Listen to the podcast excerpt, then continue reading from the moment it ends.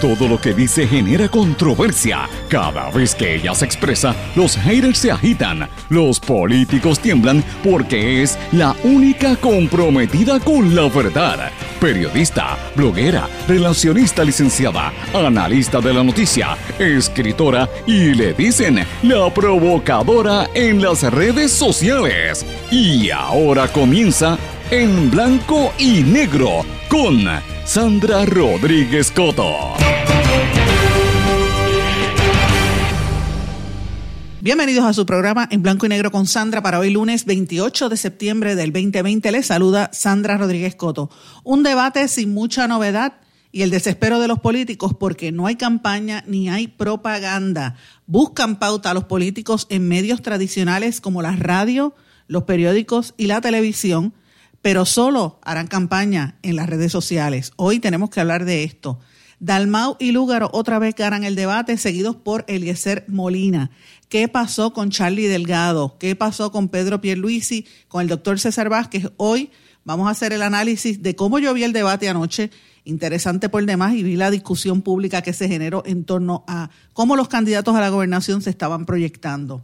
Más que vamos a hablar también sobre el puesto que la gobernadora Wanda Vázquez le regaló al espiritista que la demandó. También hablamos sobre la vista de estatus y el rol de doña Miriam Ramírez de Ferrer que habíamos comenzado la semana pasada.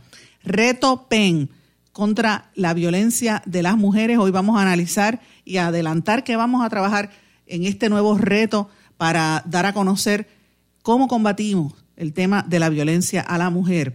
Investigación revela que Donald Trump no pagó impuestos en 10 años.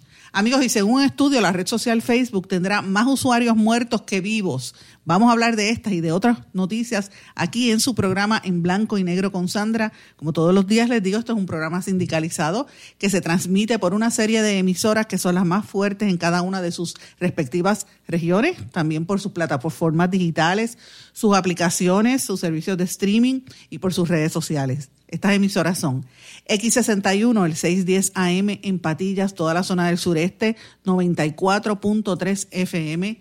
Radio Grito WGDL 1200 AM Lares, WYAC 930 AM Cabo Rojo Mayagüez, WIAC 740 AM en la zona metropolitana y gran parte de Puerto Rico y WLRP 1460 Radio Raíces, La Voz del Pepino en San Sebastián. Este programa se graba y usted lo puede buscar en cualquiera de las plataformas eh, disponibles. Yo les recomiendo siempre Anchor o SoundCloud, que es donde más fácil lo puede conseguir. En Anchor se puede incluso hasta suscribir. La retransmisión hoy en diferido a las 8 de la noche en la plataforma radioacromática.com y como siempre usted me puede a través de las redes sociales en Twitter e Instagram con el handle SRC Sandra, en Facebook y LinkedIn con mi nombre, Sandra Rodríguez Coto, o por email en blanco y negro con Sandra arroba gmail.com y por ahí es que recibo muchas de las informaciones que ustedes quieren que tratemos en este su programa. Vamos de lleno con los temas para el día de hoy. En blanco y negro con Sandra Rodríguez Coto. Bienvenidos a su programa en blanco y negro con Sandra, comenzando la semana. Espero que hayan pasado un fin de semana tranquilo en familia, sosegado, y cogiéndolo con calma, ¿verdad? Porque el COVID está cada día más fuerte y la gente no se puede tirar a la calle, como hemos visto por desgracia a muchos por ahí, sin respetar el distanciamiento social.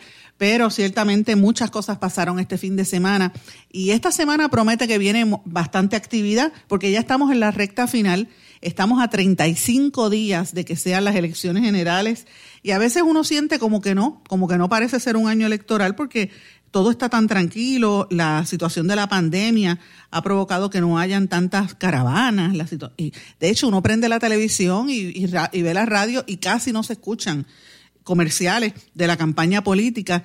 De vez en cuando, anoche, por ejemplo, cuando se dio la situación de, ¿verdad? La eh, todo esto que tuvo que ver con el debate, pues vimos un poquito de, temas y vimos un poquito de, reacciones, pero más que nada bastante aburrido. Unos anuncios bien tradicionales que yo no creo que sea eh, una, ¿verdad? una campaña como todos los años, bien distinta a lo que hemos tradicionalmente. Y hoy quiero hablar de eso. Vamos a comenzar hablando un poco sobre este tema, porque mis amigos, obviamente no hay dinero presupuestario, no hay eh, la cantidad que se utilizaba en el pasado. De hecho, ya se anticipó que no va a haber la pauta publicitaria en los medios de comunicación.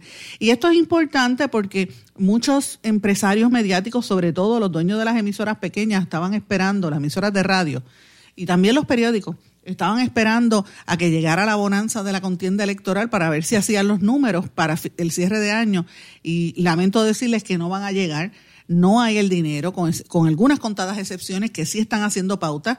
Ustedes han visto, por ejemplo, la campaña de Victoria Ciudadana, que, el, Sindicato Puertorriqueño de Trabajadores está auspiciándola, así que tiene, eh, y de hecho se estima que son, eh, o se anunció que eran alrededor de medio millón de dólares que estaban eh, destinando a esa campaña. Hemos visto también comerciales de Pedro Pierluisi, bastante agresivo en términos de, exposición en los medios tradicionales. Un poco de Charlie Delgado, no hemos visto tanto, eh, yo hubiese esperado mayor eh, publicidad de parte del Partido Popular. Proyecto Dignidad, prácticamente no hemos visto nada. Eliezer Molina, nada en absoluto, más allá de, sus comparecencias en los medios tradicionales, que ahora han sido un poquito más corridas a raíz de los debates. Eh, el PIB prácticamente no ha hecho nada. bueno, el PIB comenzó unos, unos anuncios que yo vi bastante cercanos a los debates, en torno a los debates. El primero que dio Guapa Televisión y el segundo que, salió anoche en, en Univisión, pues han salido unos comerciales que ha hecho el PIB, pero no hemos visto mucha repetición a lo largo del día y durante los horarios fuera de, de esa, de esa contienda. Eh, eh mencioné a Alexandra Lúgaro, me falta, eh, ¿quién?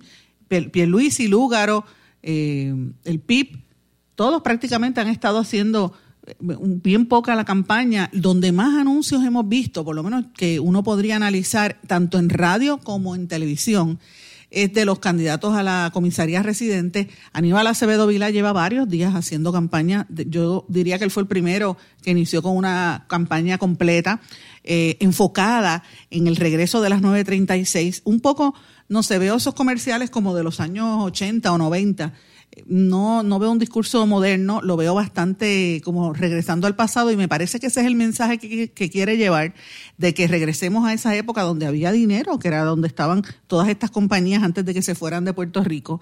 Eh, Jennifer González está haciendo una mayor campaña política.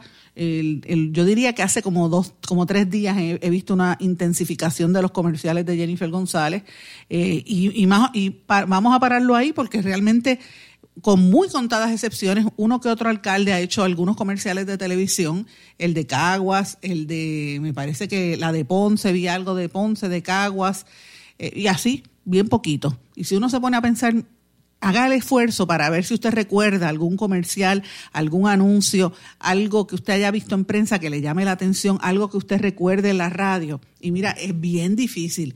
No, no, no podemos recordar algo que sea así contundente, más allá de la campaña que ya mencioné, de, Victoria Ciudadana, que está invirtiendo bastante dinero en eso, eh, Pierluisi, y, y, un poco en tercer lugar yo diría que, que Aníbal Acevedo Vilá y después Charlie Delgado no, he visto tanta campaña. ¿Por qué se ve esto? Pues miren, ya lo dije, no había presupuesto y esto pues eh, nos tiene que poner a pensar porque antes eh, los medios de comunicación se, se combinaban, ¿verdad?, entre la publicidad, la propaganda mediática de los candidatos, más los mensajes que solían tener en los medios.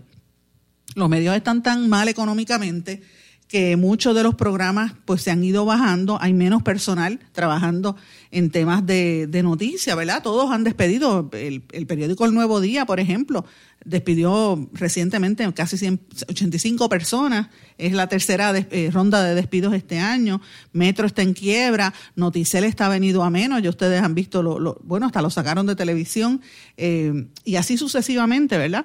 Eh, y entonces uno ve que la cobertura está cada día más, más finita, más floja en términos de, análisis de quiénes son las alternativas, cuáles son las campañas, cuáles son los candidatos. Así que, ¿cuál ha sido la alternativa de estos? Ir a las redes sociales Y de hecho, todos están yendo a las redes sociales, eh, siguiendo un poco la, estrategia que tengo que decir, la inició en la contienda pasada. La más agresiva fue Alexandra Lúgaro.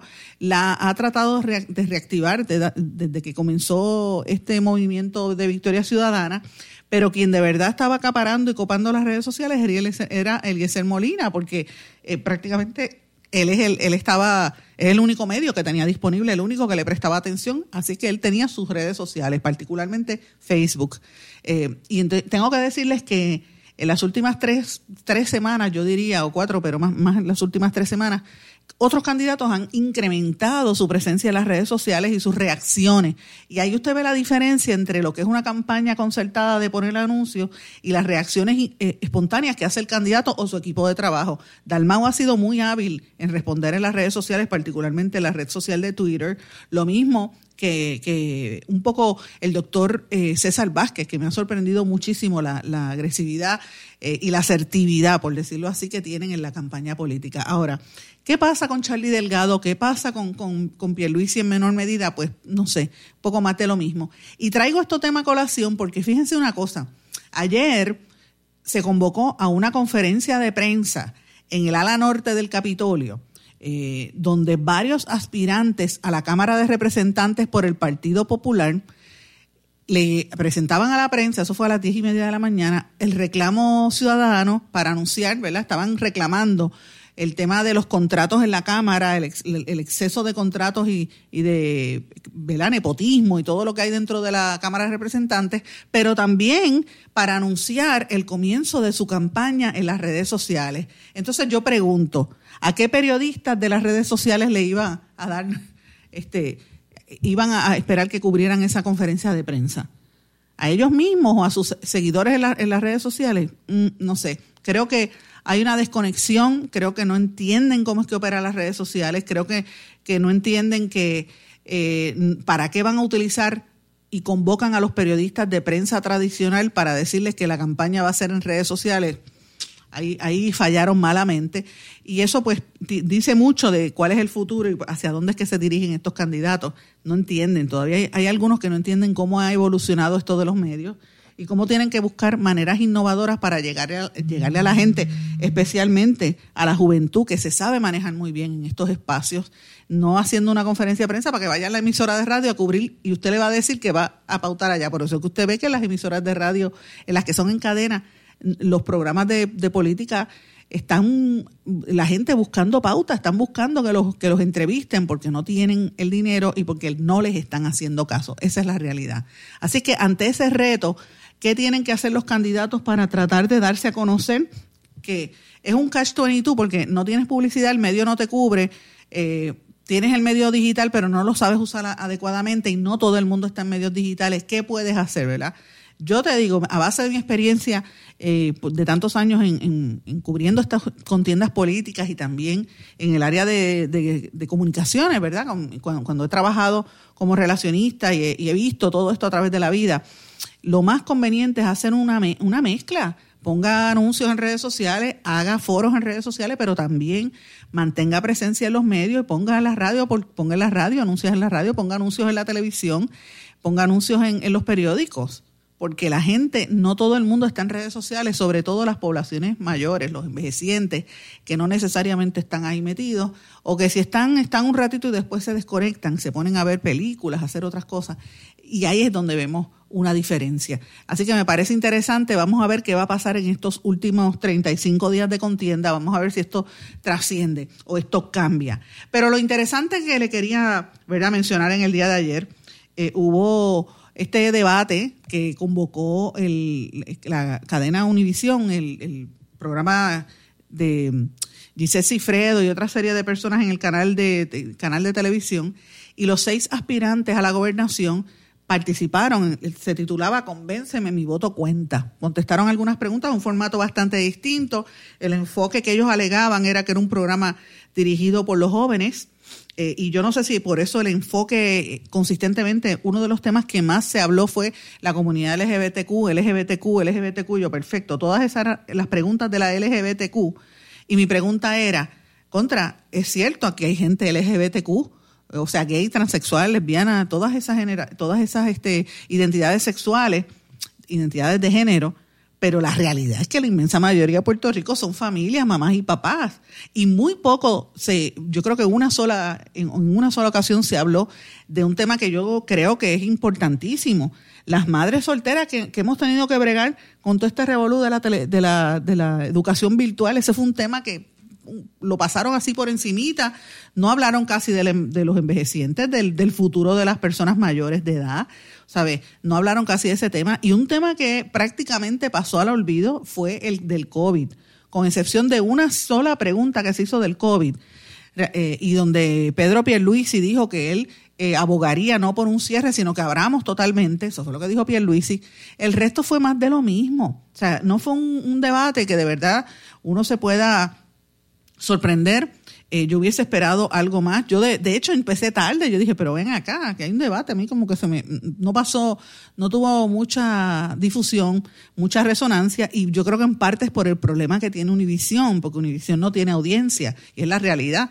Eh, Univisión, desde que votaron a la gente y entró Univisión a Puerto Rico, nunca han logrado tener unos números grandes en audiencia.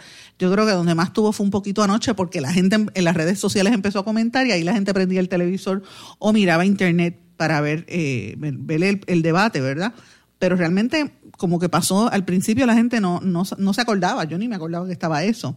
Eh, me parece que el tema de identidad de género fue consistente y yo creo que lució muy mal. Yo creo que de esta se escocotó y tiene que malamente buscar asesoría de proyección.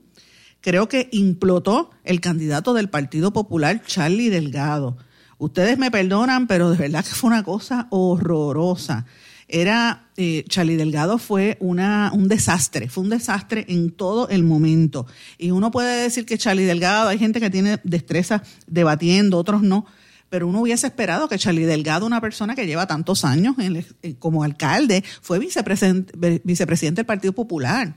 Pero lucir tan eh, o sea, eso fue como, como que cayó por una jalda y por ahí siguió para abajo y no había quien lo aguantara. Era una metida de pata detrás de la otra. Muy mal, muy mal proyecto es, evidentemente o no se preparó o es que estaba cansado o es que de verdad el, peor que lució a mi juicio fue Charlie Delgado y me decepciona porque yo conozco a alguna gente que él tiene en su equipo de campaña, Cirilot, eh, Tirado, el, legislador, y también la agencia de publicidad que tienen, una gente que yo aprecio mucho de años, este Arteaga, son gente de mucha experiencia, pero el candidato, perdóneme, pero lució sumamente mal. Y sobre todo el rectificar las posturas que asumió, primero dijo una cosa, después dijo otra, no, no encontraba cómo proyectar adecuadamente el, ¿verdad? el tema de identidad de género. De verdad que eh, si el, si el lema del debate era convénceme, mi voto cuenta, pues mira, con eso terminó de hundirse, no dijo nada. De hecho, Pedro Pierluisi le rebatió bastante bien cuando una dijo, mira, no es tolerar la, gente con su identidad de género es respetar, evitar el, el discrimen. Creo que Pierluisi fue muy asertivo en esa, en esa pregunta, pero tengo que decir algo de Pierluisi. Pierluisi parecía que se le pegaron las cosas que hizo el doctor César Vázquez en, el debate anterior. Dios mío, pero qué lento estaba. Pierluisi estaba como dormido, como cansado, como que tiró el ancla. Tú sabes cuando uno tira el ancla en un barco que se queda ahí y no se mueve. Así estaba Pierluisi también. Y yo dije, pero ¿qué pasó aquí? Pierluisi que es un gallo viejo. Yo no entiendo. O sea, una persona que lleva tantos años de, experiencia estaba, pero flojo, flojo, flojo en la contienda también. Me sorprendió. Yo pensé que Pierluisi iba a estar más asertivo. Eh, creo que hizo algunos puntos interesantes, como por ejemplo este. Vamos a ver si puedo eh, conectar uno de Pierluisi. Pierluisi hizo algunos puntos que me parecieron sí, interesantes. usted tendrían espacio. Este fue, perdóname, este que le voy a poner, déjame, no, este no es Pierluisi, déjame ponerlo aquí. Esto fue una pregunta que le hizo Pierluisi al candidato independentista eh, eh, Juan Dalmau. Escuchen. Que en la igualdad, para nosotros los puertorriqueños como ciudadanos americanos, soy yo. Eh, y yo, la pregunta que tengo, Juan, es que se cae de la mata. Como nación soberana, Puerto Rico no puede pretender que las futuras generaciones de puertorriqueños van a seguir siendo ciudadanos americanos. Y como nación soberana, vamos a perder un sinnúmero de ayudas federales, incluyendo FEMA ¿Cuál es tu plan para sustituir todas esas ayudas? Pues mira, Pedro, yo esperaba más de ti, porque yo pienso que en pleno siglo XXI la idea de la soberanía nacional, de la independencia, es para integrarse al mundo, para ser moderno, para desarrollarnos, no es para estar solitario. Y por lo tanto, la narrativa del terror debe quedar atrás. La idea de que el proyecto del Senado Federal 712 produjo informes en donde en efecto los Estados Unidos dijeron que el proceso hacia la independencia sería uno ordenado, en una transición en donde sí los puertorriqueños podían retener doble ciudadanía, que podrían tener libre tránsito, que aquellos que han aportado al seguro social, porque eso no los quitan del cheque, a los que tienen que pagar los préstamos hipotecarios en donde de las deducciones que hacen de los porcientos hipotecarios pagan FEMA. Es decir, esa narrativa del terror, típica de Trump, no la esperaba de ti. Ahora bien, vamos a ir camino a un referéndum y tú representas el sí a que los puertorriqueños rindan la nacionalidad puertorriqueña, a que dejemos de ser lo que somos, puertorriqueños siempre. Yo digo que no. Yo digo que nosotros los puertorriqueños no tenemos que rendir lo que somos como pueblo, ni la aspiración de pararnos sobre nuestros propios pies, ni dejar de ser lo que somos, soñar en español, hablar en español, eh, amar en español. Ser lo que somos como pueblo, no tenemos que rendirlo. El día de las elecciones, voten por mí, pero voten no a la aspiración de que renuncies a ser lo que somos puertorriqueños siempre. Eso fue parte de la reacción a la pregunta, ¿verdad? Había una, una parte donde los candidatos se hacían preguntas entre sí. Y yo tengo que decirles algo. Eh, eso fue innovador, me pareció interesante. Creo que eh, Dalmau lució muy bien. Si me preguntan, y lo dije en, en, las redes sociales anoche, entiendo que Dalmau fue quien ganó el debate anoche, porque lució muy bien, pero esa pregunta en particular no la contestó. No debió haber, debió haber sido más directo eh, y me parece que explicar cuál es el futuro, si, si ganara un partido independentista, explique cómo van a, a, lidiar con el tema de la nacionalidad, de la ciudadanía, del futuro económico. Ese, ese, esa, esa explicación a veces no está cuando el PIB presenta, pero en términos generales eso fue eh, uno, yo creo que lo, una de las pocas cosas malas que hizo el del candidato del PIB, porque lució extremadamente bien. Creo que este debate también lo ganó él. Alexandra Lugaro me sorprendió, porque pensé que Alexandra Lugaro iba a estar más lista para contestar. Y de hecho hay una parte que quiero compartir con ustedes, porque Alexandra Lugaro, cuando le preguntan, ella dice eh, que ya estaría dispuesta a...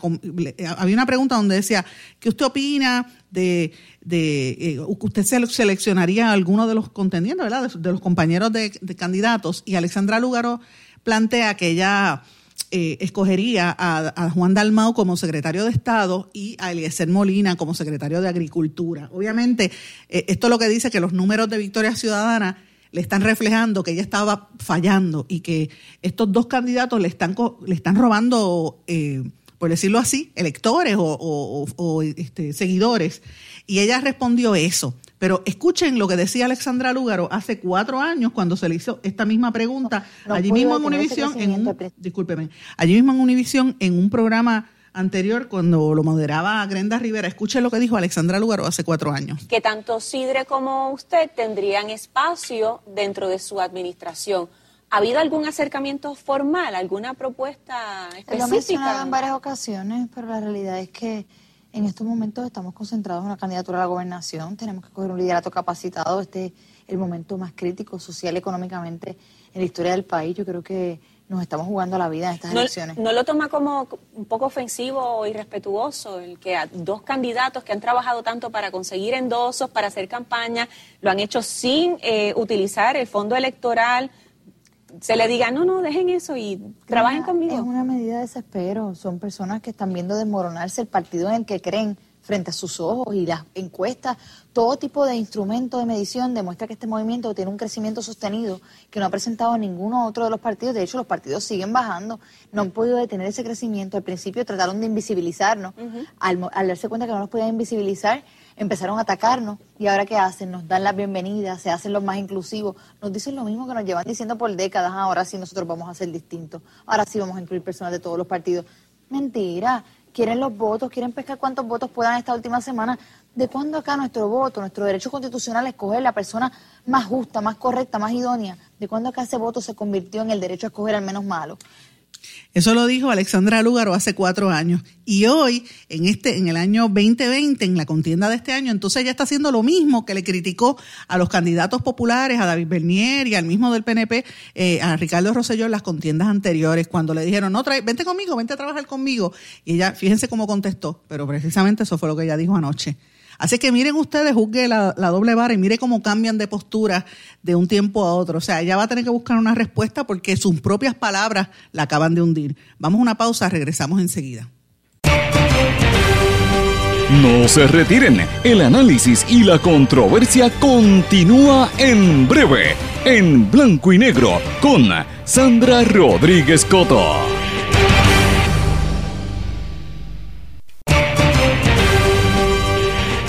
Y ya regresamos con el programa de la verdad, en blanco y negro, con Sandra Rodríguez Coto. Regresamos en blanco y negro con Sandra. Bueno, quiero mencionarles dos cosas importantes que se me quedan del debate que quiero anunciar. La primera es, ya les dije, ¿verdad? En el segmento anterior, cuáles fueron los errores que yo creo que cometió eh, Dalmao, el error de, de Alexandra Lugaro, que va a tener que revisar su, su, propio discurso. Pero quiero mencionar dos cosas más. Aquí eh, hubo muchas críticas anoche en las redes sociales a la postura de Charlie Delgado, de que primero dijo y que después rectificó sobre el tema de, de la perspectiva de género. Y también eh, sobre el hecho de que él no, como que no, no lució bien, no, no lució a la altura. La mayoría de los candidatos del Partido Popular en las redes sociales estaban acribillando al mismo candidato del Partido Popular. O sea, Carmen Yulín no perdió la oportunidad. Era como decía, quieren Charlie, cójanlo ahí. Eh, estuvo criticándolo. Y otros candidatos también, eh, líderes y, analistas y gente que está en los, en, las, en los medios, ¿verdad? Que son afines al Partido Popular, estuvieron criticando a Charlie Delgado. Pero eh, si hubo inconsistencia en Charlie Delgado, yo creo que aquí se les, se les escapa una inconsistencia que también hubo en el caso de Eliezer Molina porque hubo un turno donde estaba Dalmau y Molina, ¿verdad?, haciéndose preguntas o hablando entre ellos, intercambiando, y Dalmau dice, yo no vengo a improvisar, yo he presentado legislación, porque entiendo, etcétera, estaba hablando de las legislaciones, y cuando le toca a Eliezer, Eliezer dice, yo no voy a presentar legislación, yo voy a hacer justicia a los padres, no podemos permitir que se quede en legislación, la legislatura no sirve, pero yo voy a presentar legislación. O sea, o se peinaba o se hacía papelillo. También hubo inconsistencias en el discurso de, de Eliezer Molina. Hubo momentos donde no, lució tan, eh, tan, tan natural como en el, en el, eh, en el debate anterior, eh, pero estaba un poco más sosegado cuando le hicieron la pregunta de las críticas que le ha hecho a la prensa. Él lo arregló diciendo que no era la prensa, sino a los dueños de los medios, que son los que cargan la, postura política, y, trató de defender a los periodistas diciendo que son trabajadores. Eh, me pareció interesante por demás. Eh, el doctor César Vázquez eh, le, plantearon preguntas sobre el caso que nosotros revelamos en exclusiva en este programa, que aquí fue donde rompió el caso de Edgardo, eh, el Edgardo, el candidato alcalde que fue descalificado de Victoria Ciudadana por ser homosexual y él dijo que pues se descalificaba a sí mismo y eso creo que le dieron muy duro al, doctor César Vázquez por el tema de perspectiva de género, pero tengo que decir algo del doctor César Vázquez. Lució mucho mejor en este, en este debate que en el anterior. En el anterior estaba, pero era como un suero de brea, como dicen, lento, y en este fue lento, pero no tanto. Entonces fue un poquito más rápido. De hecho, para mí el suero de brea en este debate fue Pedro Pierluisi. Yo me iba, yo decía, pero ¿qué le pasa a Pierluisi? estaba como aburrido. Vuelvo y digo, tiró el ancla. Me sorprendió mucho la forma en que, en que proyectó Pedro Pierluisi, que tiene tantos años de experiencia en esto, pero estaba como harto, bien lento. Eh, yo creo que se le pegó un poquito de lo del doctor César Vázquez. César Vázquez como que estaba más ágil en la noche de anoche. Eh, Delgado Altieri habló de, de una transformación de Lela, eh, y de una relación digna entre las dos banderas que lucieran a la misma altura, la bandera de Puerto Rico y Estados Unidos, pero se quedó en la retórica como cincuentona. Yo no sé si él convence a la gente. Habría que hablar con personas mayores de edad, pero francamente entre la juventud lució muy mal. Eh, y vuelvo y digo, el tema del COVID no fue un tema que se discutió ampliamente en ese debate de anoche. Eh, me parece que si me pregunta a mí, Pierluisi y Delgado Altieri fueron los peores que lucieron, particularmente Delgado Altieri implotó, implotó, lucía muy mal, y lo ves en la forma en que los mismos populares le estaban cayendo arriba. Eh, no sé, me parece que, que, es interesante lo que se está viendo. Creo que hay que enderezar el rumbo, todavía hay tiempo si es que quieren que, que, que este, el Charlie Delgado gane, pero todavía está un poquito atrás.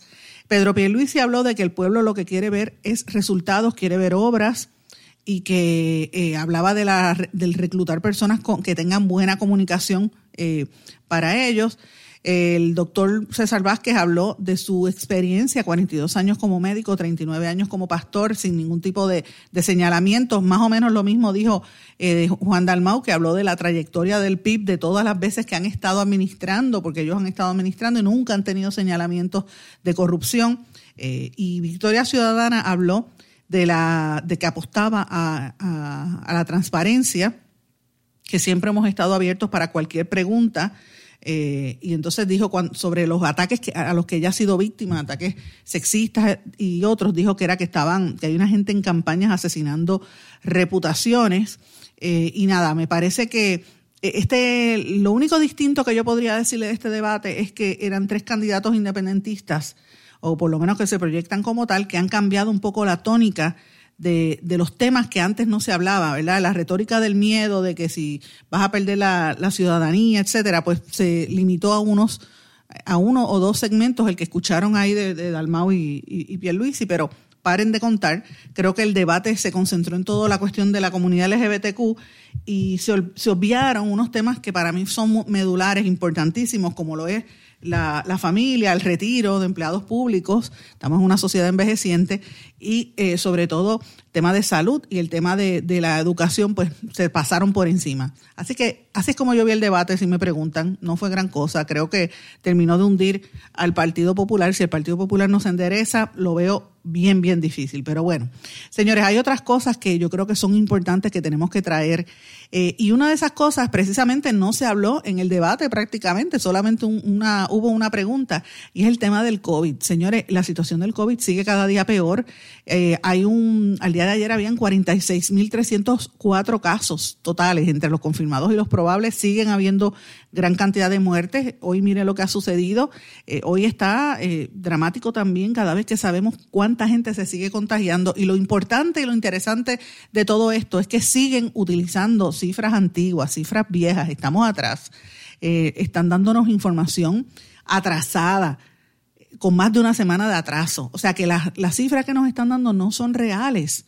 Y, y, esto es bien preocupante. ¿Dónde está el secretario de Salud respondiendo a los cuestionamientos, específicamente los contratos que tienen con la compra de los, de los eh, ¿cómo se llama?, de los ventiladores por 4.5 millones de dólares que los compraron y los pagaron en marzo y todavía no los han entregado? No dicen nada y me parece que el tema de los contagios de enfermeras y de personal de la salud, esto es bien, bien serio eh, y no le están prestando la atención, yo creo, eh, lo han minimizado eh, y esto pues nos perjudica. tratemos de evitar de que sigan habiendo casos y, y, sigan habiendo muertes hasta que esto aquí no se resuelve y no se consiga una buena vacuna. Pero bueno, señores, este fin de semana los estoy invitando porque tuvimos un, unos programas bien interesantes. El sábado tuve en el, en el videoblog a doña Miriam Ramírez de Ferrer. Yo le pido si usted no lo vio puede verlo en mi canal de YouTube, busca Sandra Rodríguez Coto y va a encontrar la entrevista con doña Miriam, donde ella hablaba cómo fue que ella detuvo la vista congresional de, de Grijalba.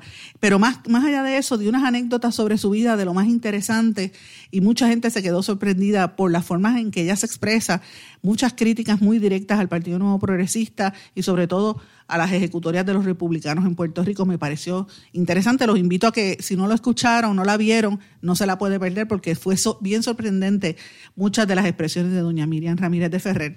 Y ayer tuvimos un programa que también los invito a que lo vean, donde hablamos sobre cómo la gobernadora Wanda Vázquez premió al espiritista que la demandó.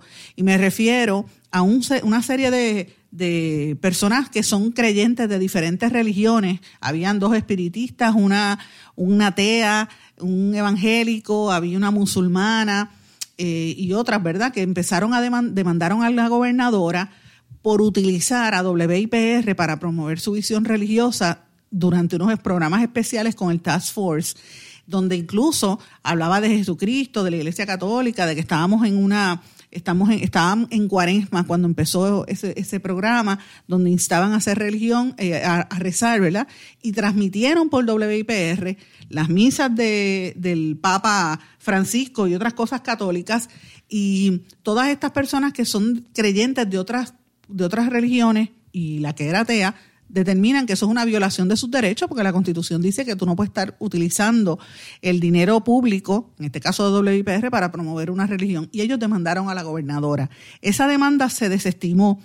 Pero irónicamente, una de las personas que estaba en esa demanda acaba de ser nombrado a director de, ¿verdad? presidente de la Junta de Farmacia, un puesto que supuestamente estuvo vacante y que nosotros hemos venido cubriendo desde hace más de un año y presentando en este programa los esquemas que hay en esa junta y cómo se han desaparecido cerca de 11.3 millones de dólares provenientes de las cuotas que pagan de su bolsillo todos los técnicos de farmacia en Puerto Rico y los farmacéuticos, que entre todos son casi 14 mil personas.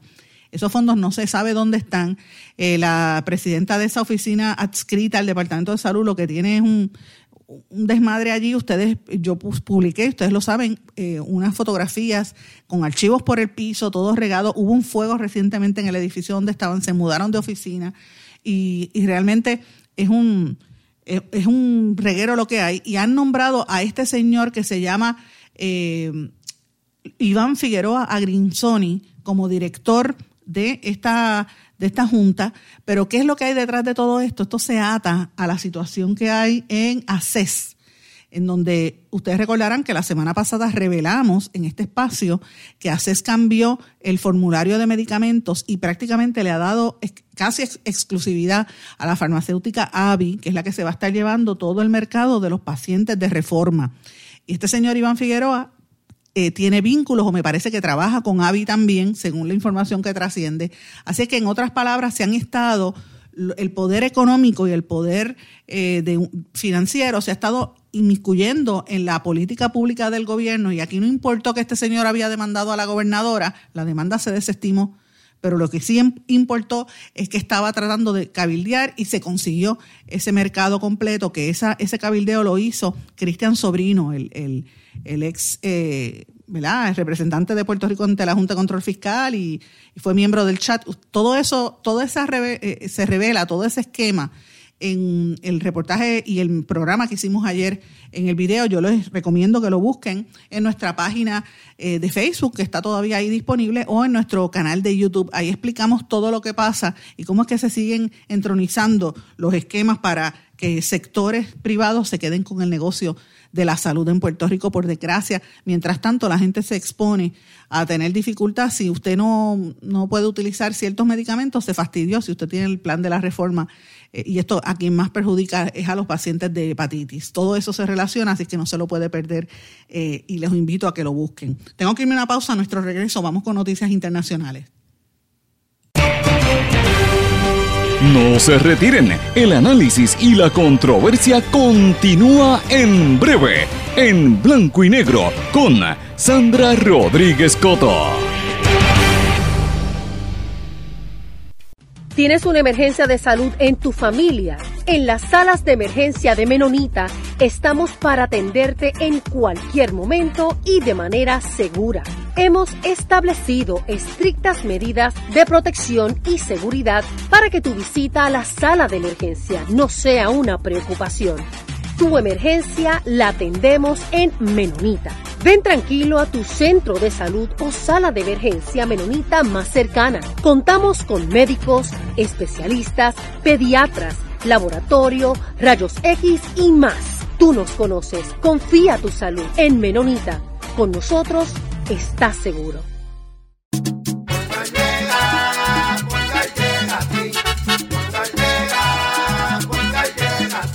Sabes eso es lo que te responden, pero ahora botaron la ola. Porque ya no importa en qué parte de la isla estés. Si tuviste un accidente, mi gente de Poingal le llega a tu casa o trabajo para que no te complique. Con servicio en todas partes de la isla y el mejor servicio al cliente. Por eso y mucho más, yo Piru lo digo, yo quiero Poingal. ¡Duro!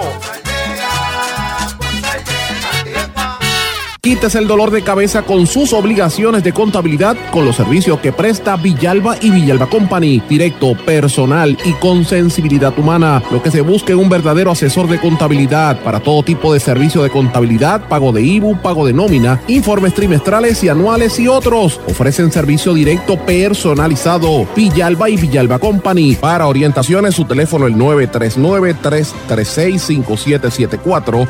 939-336-5774. 5774. Y ya regresamos con el programa de la verdad en blanco y negro con Sandra Rodríguez Coto. Regresamos a esta parte final de en Blanco y Negro con Sandra. Amigos, Estados Unidos supera los 204.700 muertos y 7.1 millones de casos de COVID. Eh, pese a que Nueva York ya no es el estado con el mayor cantidad de, contagios, sí sigue siendo uno de los más golpeados, con más muertos en Estados Unidos, con 33.200 personas muertas, mucho más que países como Francia, como España o como Perú. Eso solamente en el estado de Nueva York. Esto es una situación bien seria. Eh, y yo no sé cómo es que todavía la gente se toma lo del COVID a relajo y siguen eh, luchando, ¿verdad? Por, andar sin mascarilla. Es una situación fuerte. Eh, es, terrible. Nueva York, 23.795 personas han muerto, New Jersey 16.000 y por ahí para abajo, Texas, California, Florida, Massachusetts. es impresionante cómo uno ve esto. Eh, y cómo el presidente Trump trata de rebajar esa, él había, ¿verdad?, decir que son menos. Hay unas estimaciones que dicen que van a morir sobre eh, medio millón de americanos y el, el, presidente dice que no, que no son tantos. Pero vamos a ver, Dios quiera que no sean tantos y, que se logre detener esta situación. En Brasil, eh, las muertes alcanzan 141.741. O sea, Brasil es el país latinoamericano con mayor cantidad de muertos por esta enfermedad eh, y ciertamente es, un, es, fuerte lo que se está viviendo allá. hay 4.7 ah, millones de personas contagiadas en Brasil. Imagínate, 14 mil casos en 24 horas. Uf, lo que tiene Puerto Rico, la mitad de lo que tiene Puerto Rico en un día se contagiaron allí. En el mundo hay 32.7 millones de casos COVID y casi un millón de muertes. Eh, evidentemente, esto es fuerte. Europa está viviendo una segunda ola de contagios eh, y hay mucha preocupación con esta situación en Estados Unidos también. Así que, mire, yo digo esta cifra, no es para meter miedo, es para que estemos conscientes de lo que está pasando y que Puerto Rico no esté exento a esta situación. Es una pandemia, estamos todos viviéndola. Hay que tener cuidado y hay que aguantar, trate de evitar estar en la calle. Pero bueno, señores, hay una noticia que trascendió hoy, acapará los temas en toda la nación americana. Fue una investigación del periódico The New York Times donde habla de cómo son la, el pago ¿verdad? De, impuestos por parte del presidente Donald Trump, que es una barbaridad. La investigación reveló que por casi 10 años Donald Trump no pagó impuestos federales en 10 de los últimos 15 años y que pagó solo 750 dólares en impuestos. Increíble.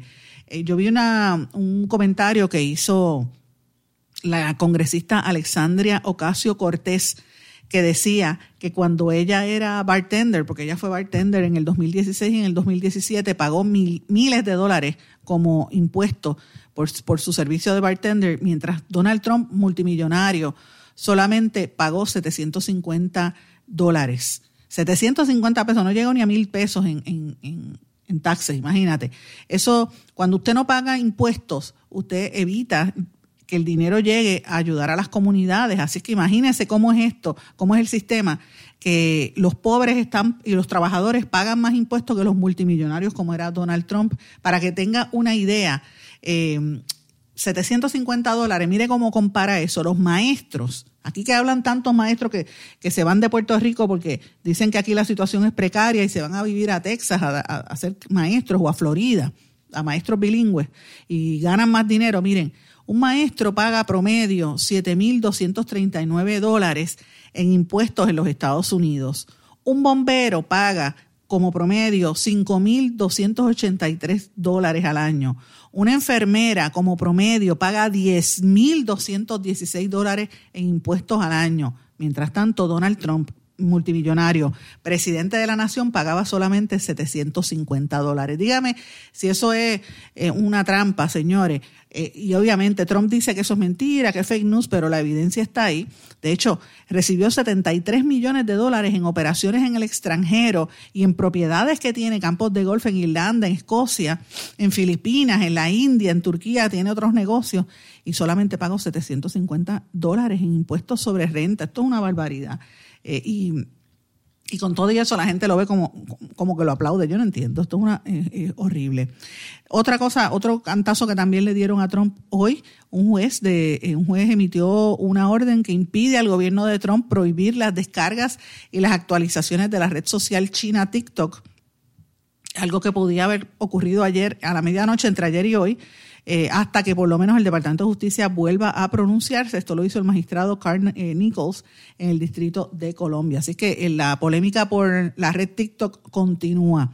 Mientras tanto, los demócratas que se están tratando de, afilar los, los dientes a ver si logran ganar las elecciones, colocan al Obamacare en el centro de la batalla por el, por el Tribunal Supremo, porque ustedes saben que el presidente acaba de nombrar eh, designó a Amy Coney Barrett, una fundamentalista cristiana, al Supremo Federal. Así que yo creo que va a haber bastante controversia con ese nombramiento en las próximas semanas. Señores, quiero mencionarles brevemente un estudio de, la red de Facebook que me estuvo bien curioso. Dice que si la red siguiese creciendo al ritmo en que lo hacía, en, lo, en que lo hizo en el año 2017, para el año 20, 20 eh, eh, Para, el, para el año 2100 tendría 4.900 millones de usuarios muertos. Al a finales del presente siglo, Facebook será una especie de cementerio digital, según un estudio publicado por el Instituto de Internet de Oxford. Si la red social siguiese creciendo al ritmo que lo hacía, en el año 21 tendrá eh, 4.900 millones de usuarios fallecidos. ¿Por qué? Porque la sociedad está muriendo. Me están llamando, pero yo, porque a mí me llaman tan duro.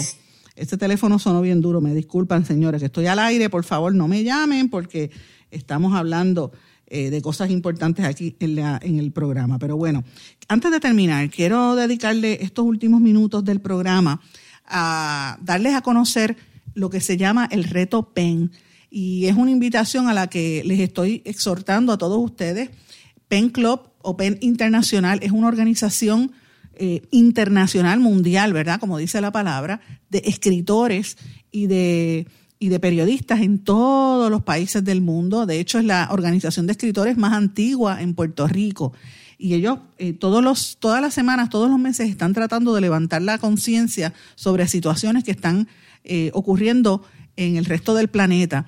Y esta semana la organización está invitando al pueblo a que se, se una al nuevo reto depende con el hashtag peligro mujeres, hashtag peligro mujeres, y el propósito es visibilizar las situaciones de riesgo que viven muchas mujeres, simple y llanamente por ser mujeres, por hacer el uso de su libertad de expresión.